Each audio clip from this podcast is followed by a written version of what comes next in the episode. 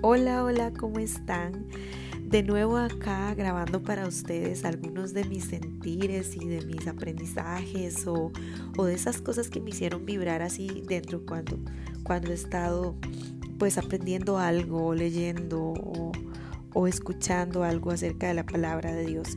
Y bueno, feliz 2021. Espero que, que estos dos meses hayan sido buenos o hayan sido de mucho crecimiento para cada una cada uno de los que me escuchan por aquí.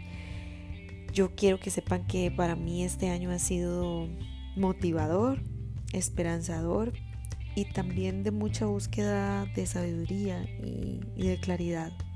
Y, por eso, bueno, decidí empezar a estudiar a Ruth. me interesa es estudiar mujeres en la Biblia y sus historias y ver cómo han impactado mi corazón y poder compartírselos. Así que sin más les voy a contar que, bueno, que, estoy estudiando, empezando a estudiar la vida de Ruth. Y, y les voy a compartir tres cosas que han impactado mi vida.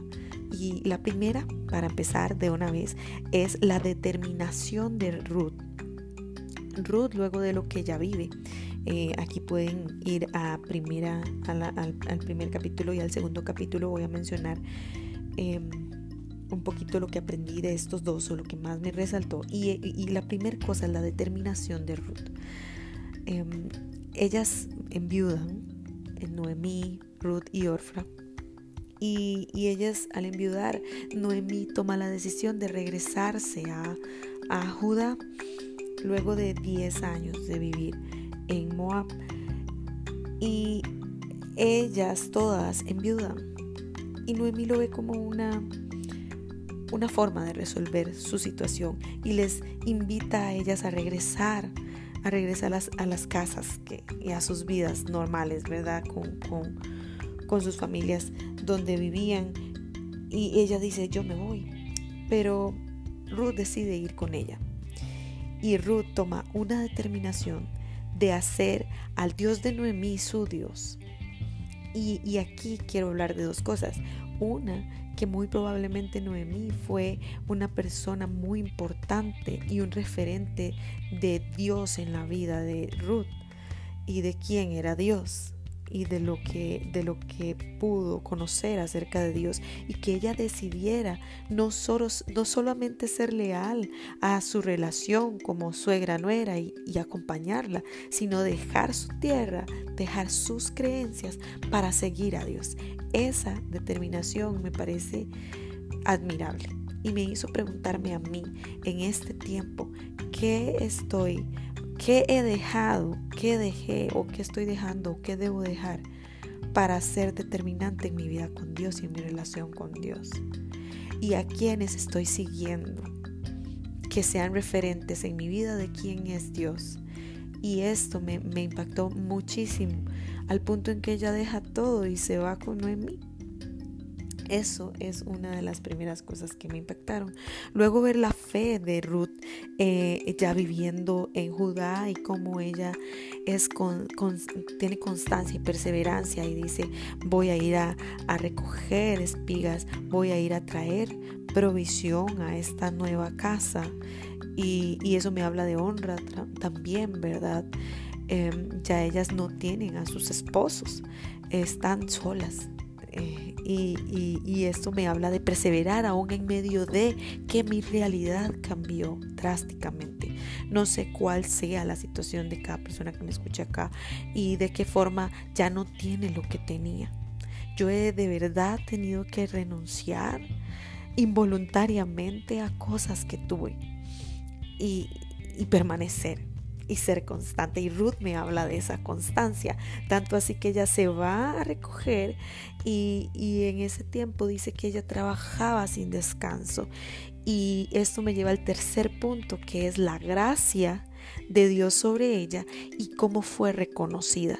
Pero para ser reconocida en la vida de Ruth, yo veo que ella fue constante, que ella fue perseverante, que ella fue respetuosa, que fue humilde ante las autoridades que tenía. Una de esas era Noemi y ahí ella le pide a Noemi permiso para hacer cosas. Otra es Vos, que es este dueño de este terreno donde ella va a recoger espigas y también pide permiso para estar ahí. Pero fue tan bueno, me imagino, su trabajo porque, porque se dejó ver con sus acciones y esto me hace a mí preguntarme cómo son mis acciones, qué están reflejando, qué, qué valores tengo yo aquí cuando hago, cuando trabajo, cuando cumplo con mis responsabilidades. Y porque Ruth fue reconocida, o sea, vieron en ella algo que resaltó entre los criados que estaban ahí, que, fue reconocida y no desechada a pesar de ser extranjera. Y, y, vos y Noemí siempre la bendijeron y, vieron esto en ella. Dice que vos le, conoce, pregunta por ella, conoce su historia y la alimenta, la consuela, la bendice en el nombre de Jehová, en el nombre de Dios, la bendice y, pide y hace hasta una oración porque ella sea, porque, porque Dios la bendiga, ¿verdad? Y ella sea cubierta y, sea, eh, eh, dice, bajo cuyas alas has venido a refugiarte. ¿verdad? Dice Jehová recompense tu obra y tu remuneración sea cumplida de parte de Jehová, Dios de Israel, bajo cuyas alas has venido a refugiarte. Ella encuentra gracia ante los ojos de vos, ante los ojos de, de, sus criados también, porque Él ordena que no le molesten, que no la avergüencen, sino más bien que le den más, ¿verdad? Dice que, que dejen caer para ella algo de manojos y, y, y lo dejaréis para que lo recoja y no la reprendáis. Esto me habla de, de además de refugio, de cuidado, de reconocimiento y de recompensa. Y eso al final es la gracia de Dios que viene cuando nos determinamos a seguirle a Él. Y esto me hizo preguntarme en mi vida aquí y ahora, y dejo la pregunta acá abierta, ¿qué, ¿en qué tengo que determinarme para seguir a Dios? ¿Qué tengo que dejar, abandonar, soltar para seguir a Dios?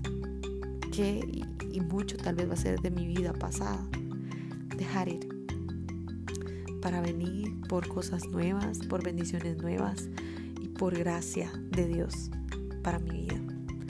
¿Qué, ¿Qué, acciones estoy haciendo y qué están dejando ver esas acciones para poder ser ojalá reconocida por, por esas autoridades o por esas personas importantes eh, ya sea por vecinos, ya sea en mis estudios, en lo que sea que estén emprendiendo o haciendo. ¿Qué estoy haciendo? ¿Cómo, cómo se está visualizando la gracia de Dios sobre mí? Dejo estas preguntas, me, impactó mucho y me impacta mucho esta historia y, y, la vida de Ruth. Voy a estarles compartiendo un poquito más si quieren. Ahí me pueden seguir en este espacio. Que tengan una linda tarde, un, lindo día o noche ahí donde estén, en el momento en que escuchan, que sean sumamente bendecidos y que la gracia de Dios pueda ser tangibles para ustedes también. Bendiciones.